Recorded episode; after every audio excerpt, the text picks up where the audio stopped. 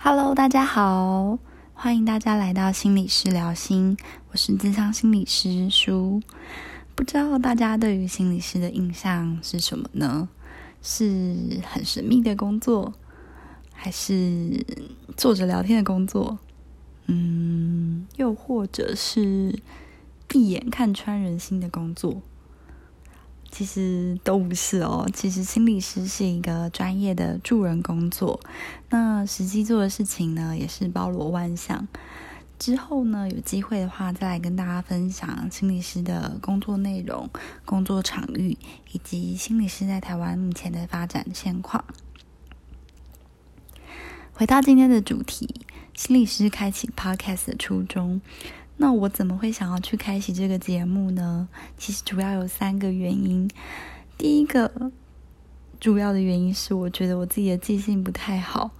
那我本来就有做记录的习惯，就是记录我看的书或电影的内容。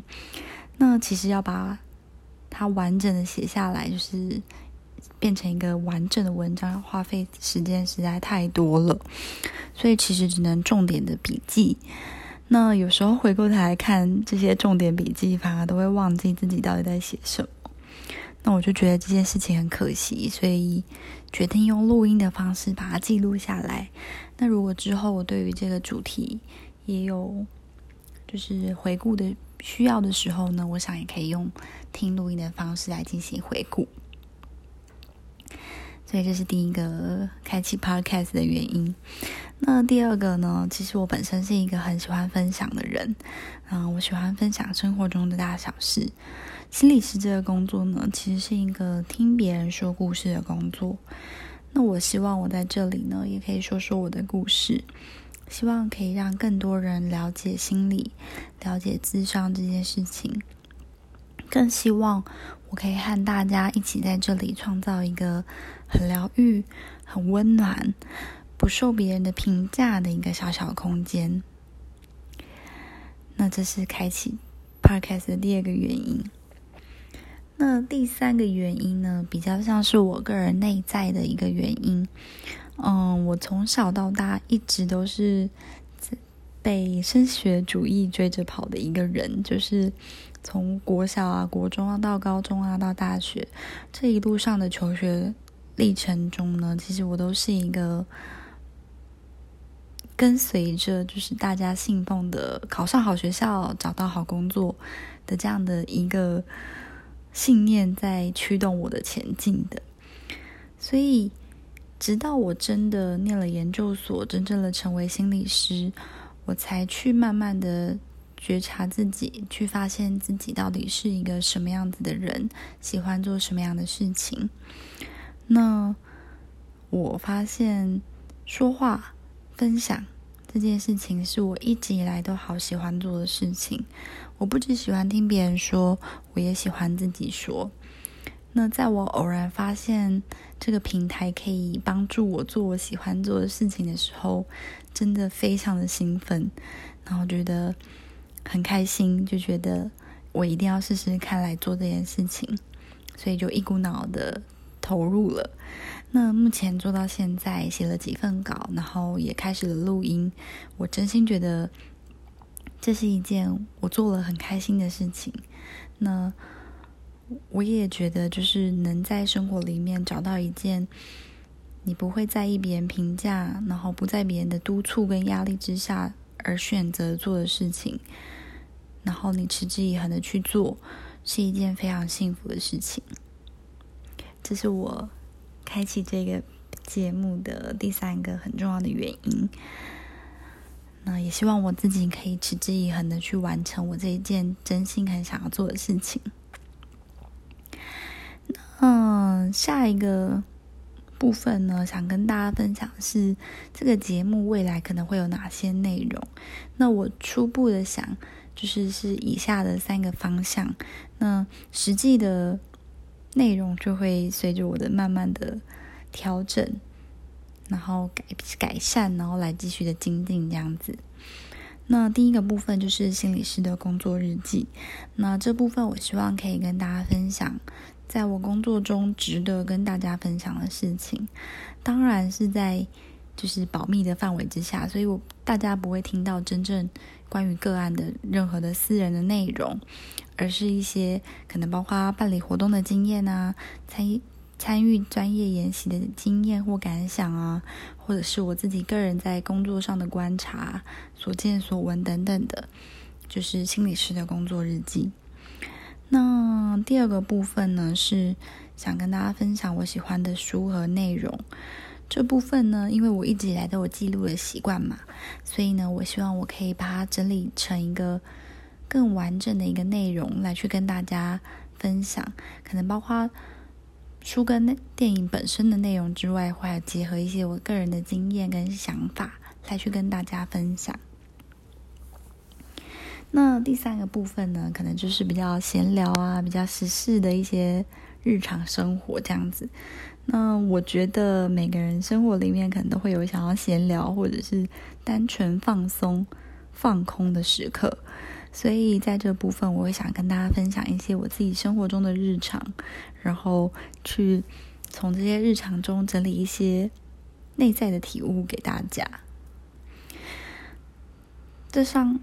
上面刚刚说的这三个东西，其实都是一个很概率的方向。就是回到我一开始说的，我可能就会透过我自己慢慢的录音，慢慢的找到我喜欢的方式跟风格，来去跟大家分享我希望分享的东西。然后也很希望大家可以给我一些回馈，然后一起在这个小小的平台跟空间里面，激发更多的点子。最后，想要跟大家分享一下我自己对于这个节目的期待。那第一个很重要的期待就是，我想大家都有感觉到很烦的时候，那我期待这个平台呢，可以成为大家聊心的一个小角落。希望我自己的分享可以带给更多人温暖跟力量，可以在很烦躁、很讨厌。很无感的这个生活里面，继续努力的前进着。那我想，这也是我当初成为一位助人工作者最重要的初衷。再来呢，我期待心理师这份助人工作呢，可以走出职场室。嗯，平常我服务的对象通常都是比较个别的，或者是比较限定在某个场域。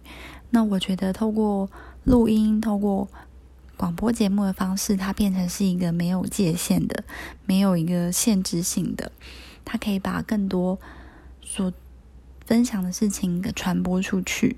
那我想，现在有很多人对于心理啊，或是对于智商啊，甚至一些心理的疾病呢，都是不太了解的，甚至是敬而远之的。这也都是非常可以理解的，毕竟我们现在的新闻啊，或者是一些既定的看法，都会对于心理疾病有一些比较负面的看法。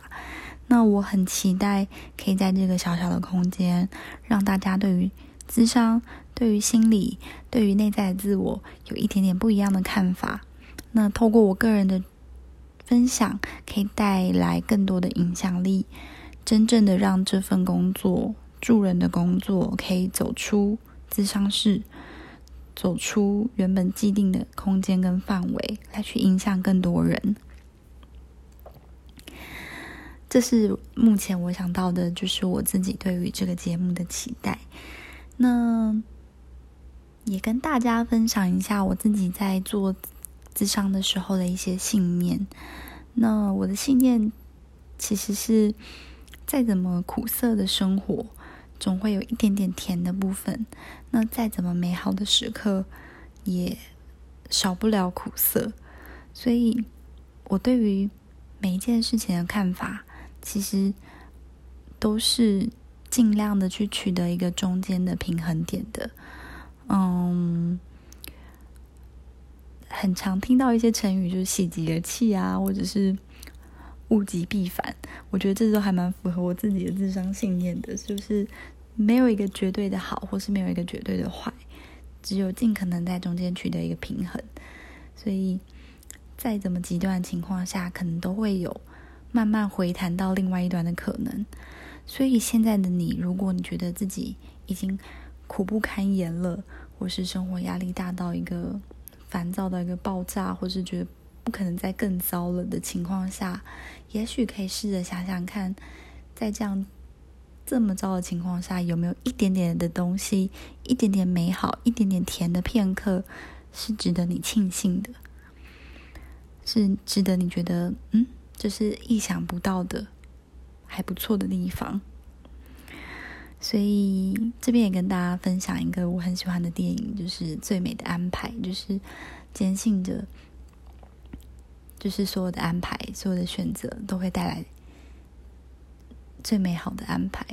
那听起来好像一个很灵性或宗教的想法，但是其实我觉得它完全传递了一个生活中。有我们太多无法掌控的事情，有太多我们意想不到、无法控制的东西。但是，如果我们可以慢慢的去觉察自己，去接纳那些我们没办法控制的部分，然后在我们自己可以控制的部分，让自己再努力一点点，或是再更放松一点点，都好。也许我们可以在我们既定的。角度里面，或是进的框架里面，去找到一个自己更舒服的位置。嗯，以上是我觉得在我智商中一直以来的信念，也是我一直帮助我的个案去了解的一件事情。好，谢谢大家今天听到这边，然后今天简单做了自我介绍，然后也分享了想要做。这个平台的初衷。如果你对于我刚刚分享的内容有一点点感兴趣的话，也欢迎你继续持续的锁定我之后出的节目，然后也希望大家可以给我一些回馈或是一些经验的分享。那今天的节目就到这边为止，那我们下一集再见喽，拜拜。